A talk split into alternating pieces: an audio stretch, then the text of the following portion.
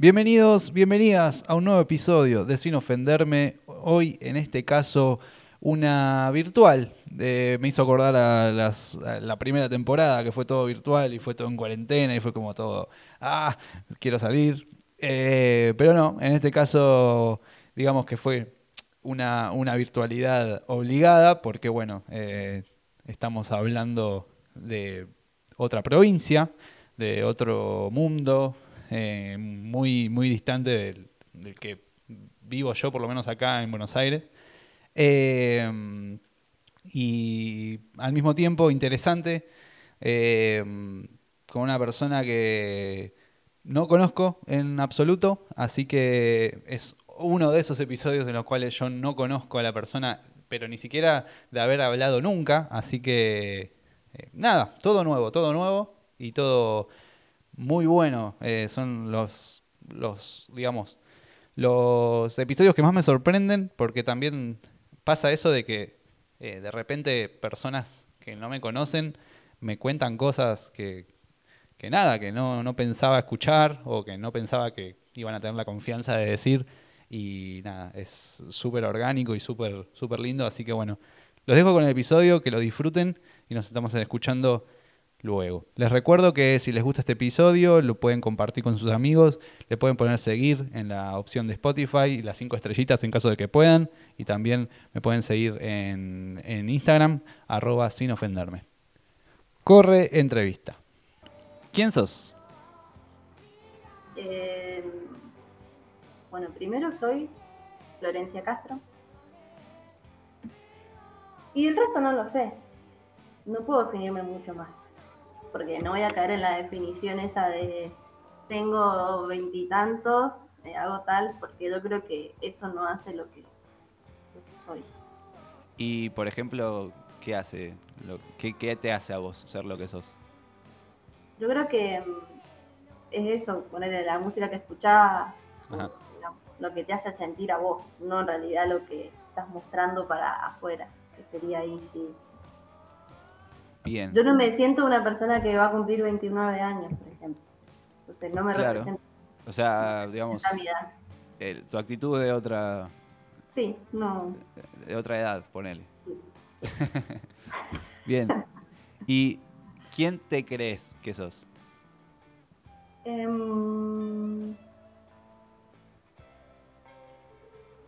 lo piensa, ¿no? Como cuando pelearte con alguien y decir, ¿quién te crees que sos? Ah, eh, y lo veo por el lado de... creo creo que, que, soy una persona confiable, ponele. Eh, creo que la gente piensa que soy muy seria, pero en realidad no lo soy, entonces como que creo que no soy seria Em, eh, así sería. Sí. Em, y no sé, no sé mucho más. Bien, o sea, y bueno, después recién dijiste lo que la gente pensaba tal vez de vos. Em, digamos, lo, ¿la gente puede llegar a pensar de vos lo que vos crees de vos misma? Y puede ser. Salvo la parte de ser serio, que tal vez no. Sí, puede pasar muchas veces eso, que en realidad sea más fácil ver en el otro como, que el otro te demuestra a vos que, ah, sos de tal manera y en realidad el otro piensa otra cosa, que es verdad. Claro. Eh, o sea, puede ser que llegues a, no sé, a, parte de la seriedad, ¿no? Eh, que, no sé, la gente pueda llegar a pensar algo de vos que no sos, por ejemplo? Idiota, capaz, porque me consideran como muy seria y capaz que piensan que soy idiota, no sé. Eh, como digamos, ah, esta no se ríe nunca. Claro, eso sí. Eh, una, en, como que, bueno, acá en San Rafael es muy difícil como de golpe conocer mucha gente nueva. Entonces, cuando empecé la facultad y justo con un grupo salimos al boliche, me dijeron, ah, salís al boliche, entonces como, ¿te gusta ah. salir? Y yo como, ¿por qué no? Claro, como que te prejuzgan ahí. Claro, me vieron como que era muy seria, no sé. Y, convengamos que no ando por la vida sonriendo ni, nada, pero bueno. Igual, ¿quién, anda por la vida sonriendo también? Es como medio raro, sería medio... Sí, sí, claro, medio. Pero no sé, se ve que en, en, ámbitos así, facultad, qué sé yo, se ve que soy muy seria. Puede ser. Bueno, es un ámbito en el cual también ah. amerita. No, puedo estar haciendo chistes ahí en el medio. Tal cual. Bien. ¿De dónde saliste? Salí, creo que de un matrimonio muy fallado de mis padres. Sí, sí, totalmente. Eh, una casa así complicada, digamos. Sí, ponerle, yo creo que mis papás no deberían haber seguido teniendo hijos más que mi hermana. Ah, ¿por qué? Sí, porque no, no se llevaban muy bien. Ah. Entonces como que siguieron manteniendo una relación media insostenible. Y, y bueno, creo que salí de ahí. Y digamos, ¿eso te formó de alguna manera? O sea, o, digamos, afectó en lo que es hoy en día tu vida de alguna manera? O, en realidad sería, perdón, eh, si, si, te quedó algo de eso, digamos, si vos lo agarraste y lo tomás como un estilo de vida, algo. Eh, muchas veces eh, cuando he hecho como terapia, decir, como trato de no volver siempre sobre lo mismo, eh, pero en realidad mm, em, creo que sí, me afectó en la forma en la que en la que yo veo, voy a sonar muy existencialista, pero de la forma en que yo existo o, percibo la existencia. Ahí va. Uy, me interesa saber eso igual. cómo, ¿Cómo, cómo, percibís, ¿Cómo percibís tu existencia? Bueno, yo supongo que esto no lo va a escuchar nadie, nadie muy cercano mío, mi familia, ¿me entendés? Es como que ahí sí me, creo que me dolería. Em, yo la, la, existencia como que no, no me gusta. Ajá. Em, no sé, no sé cómo explicarlo, pero es como muy, muy, muy mucho sufrimiento, lo veo así. Entonces, como que hablando de la pregunta anterior de, de, dónde salí, que digo, de este matrimonio, que claro, que digo, que yo vine como, como para tapar una situación familiar capaz, que decir, bueno, capaz que fue un momento en que ellos se llevaron bien y tuvieron un hijo, pero no era lo, ideal en ese momento. Claro. Creo que fue una mala decisión y yo lo llevo por ese lado. Ahí va. ¿Y te propusiste alguna vez, digamos, no ser eso? para vos? O sea, no, o sea, ser más de lo que para tu, para tu, digamos, opinión viniste a ser. Eh, sí, obviamente, porque trato de, que no sea eso. Claro. De encontrarle el lado más eh, divertido o por ahí no tomármelo con tanta con tanta seriedad, digamos. Entonces a veces a veces me agarra como el tono serio y entonces es como que me entra el tema existencialista. Sí. Y si no, a veces como que, estoy en la etapa de que ahora por el momento como que está todo bien y estoy tratando de vivir la vida como, salga porque es como que ya estoy acá. Bien, bien, bien. Eh, bueno, esto tal vez un poco nos lleve a lo mismo, eh, o no, no sé. Pero bueno, eh, ¿a quién le ganaste? Em, creo que a, creo que a mí misma todos los días, eh, o a ese pensamiento tan pesimista, creo. Eh, hay veces que le gano, hay periodos en que le gano y otras veces empato y otras veces pierdo, porque hay veces que no...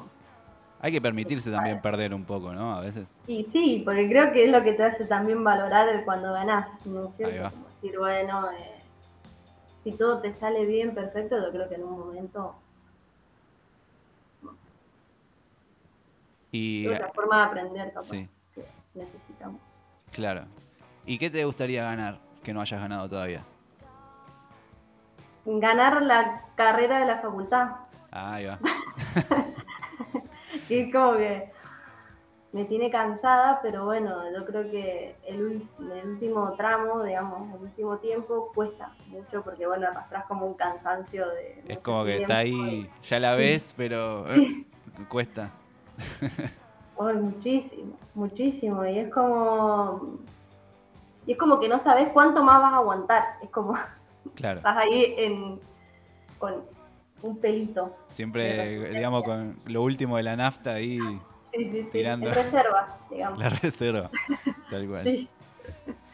Bien. Eh, ¿Qué te pasa? Um,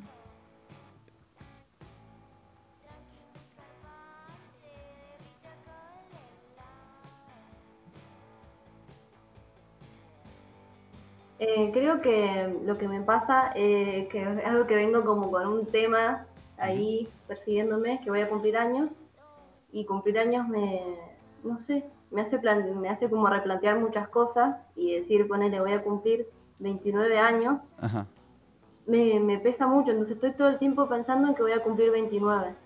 ¿Cuándo, ¿cuándo cumplís? El 12 de julio. Ah, bien. En tres semanas. Y creo que mm, hoy, hoy me pasa eso, estoy pensando mucho en eso. Y, digamos, obviamente, bueno, sonás, no sé, no, capaz te estoy prejuzgando, pero suena como negativo. Sí. Muy, eh, para mí el cumpleaños es re negativo. ¿Siempre toda la vida fue así? Sí, siempre, siempre. Nunca me gustó. Nunca, nunca.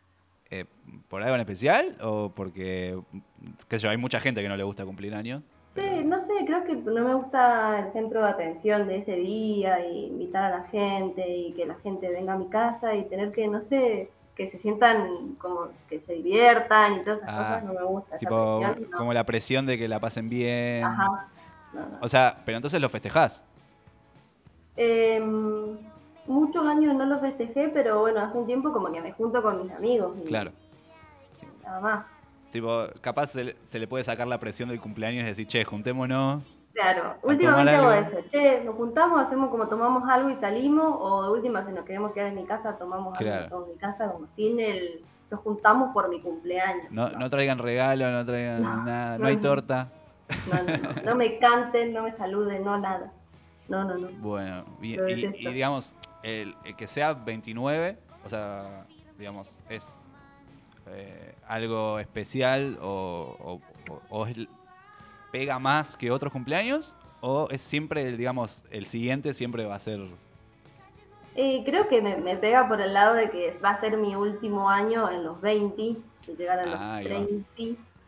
Que, mm, no sé, yo creo que... Mm, yo creo que cuando uno es chico y el típico juego, no sé si ustedes tenían ese a qué edad te vas a casar y que esto y que lo otro. Sí. Eh, uno capaz ponía 25 años, no me acuerdo qué edad ponía dos, capaz 27. Y, y es como, yo creo que todo eso lo que uno planea cuando es chico, de decir, no, a los 30 años puede ser, no, coqueta y próspera como la, la película, no. Claro. Nada de eso nada de eso. Entonces, como que no sé, creo que es como el peso de decir, llegué a los 30 y no sé. Pero en parte, digamos, es un poco la construcción de ese momento, ¿no? O sea, lo que nos metían en la cabeza a, nosotros. Yo también, a los 18 decía que iba a estar viviendo solo, iba a estar cualquiera, o sea, hasta los 20 y pico no sucedió, hasta los 25 o 26 no sucedió. Pero nada, qué sé yo, fue una cosa muy de los 90 eso. Tipo, sí, puede ser, de que también es parte de lo, de lo social, de lo que Tal cual. O sea, hoy en día, yo creo, si le preguntas a un adolescente hoy en día, creo que ni ahí te dice a los 25, a los 26. No, no. Te dice más que yo, 30 y pico, 40. Sí, sí, mal. Eh, pues incluso eh, como que es todo más relajado, la facultad, el, trabajo, todo como que no es tipo ya, ahora, como que se va estirando cada vez más. Yo creo que mm, en nuestra, digamos, los que nacimos en el 90, tenemos la presión de los padres como, como la facultad o todo por el tema de qué vas a hacer mañana, qué vas a hacer mañana. Porque yo entiendo que en, su momento estaba mucho más limitado las opciones y ahora no. Es como que yo creo que las personas están como más disfrutando cada etapa y estás en la facultad y bueno, dentro de todo la, la disfrutás, qué sé yo, yo la padezco, pero bueno, mucha gente lo disfruta y estoy tratando de, eh, digamos, no detener mi vida solamente al momento de la facultad, que es lo que mi papá quisiera, creo, como que no existiera para otra cosa que no sea la facultad, pero, pero yo, bueno, en este momento, bueno, que empezó un podcast y la radio, qué sé yo, como que estoy como tratando de disfrutar mis 20, ¿no? Te llenas de cosas buenas para equilibrar lo, otro, digamos. Claro, exactamente. Y a ver, juguemos un poco, ya que estábamos hablando de, del juego y qué sé yo. Eh, hoy en día, ¿a, qué edad te gustaría cumplir algún tipo de meta? Que, em. que, para vos tendría que ser ahora, pero no lo fue. Eh, ¿A qué edad la, la cumplirías? Y yo creo que en recibirme, yo dije que me quería recibir antes de los 30, pero supongo que me recibiré a los 30. Ahí va, bueno. Hay algo. Y, y en caso de querer, tipo, casarte, por ejemplo, o tener una familia, o, no sé, irte a, qué sé yo, a Europa, qué sé yo, no sé. Algo es una fantasía que tengas, tipo, bueno, a los tantos años quiero hacer esto. Y yo creo que, bueno, eh, creo que sí, a los 30 o cuando me, reciba, digamos que no tenga la obligación de estar acá, sí. me iría a otro lado. no sé si me iría del país como me voy a vivir a otro lado, sí me iría como a probar y vivir un tiempo en otro lado. Em, casarme no creo. Tener hijos, no sé. Entonces por ahí... No sé. O sea, bueno, pero digamos, no era algo que querías hacer a, esta edad tampoco. Eso, tipo casarte o tener hijos o... Creo que en ese momento, cuando era más chica, creo que lo ponía como a los 30, pero hoy, llegando a los 30, sé que en 2, 3 años no voy a tener un hijo tampoco. Entonces, Bien. lo veo difícil. O sea, dentro de ese lado, digamos, está... Estoy dentro de... sí, sí.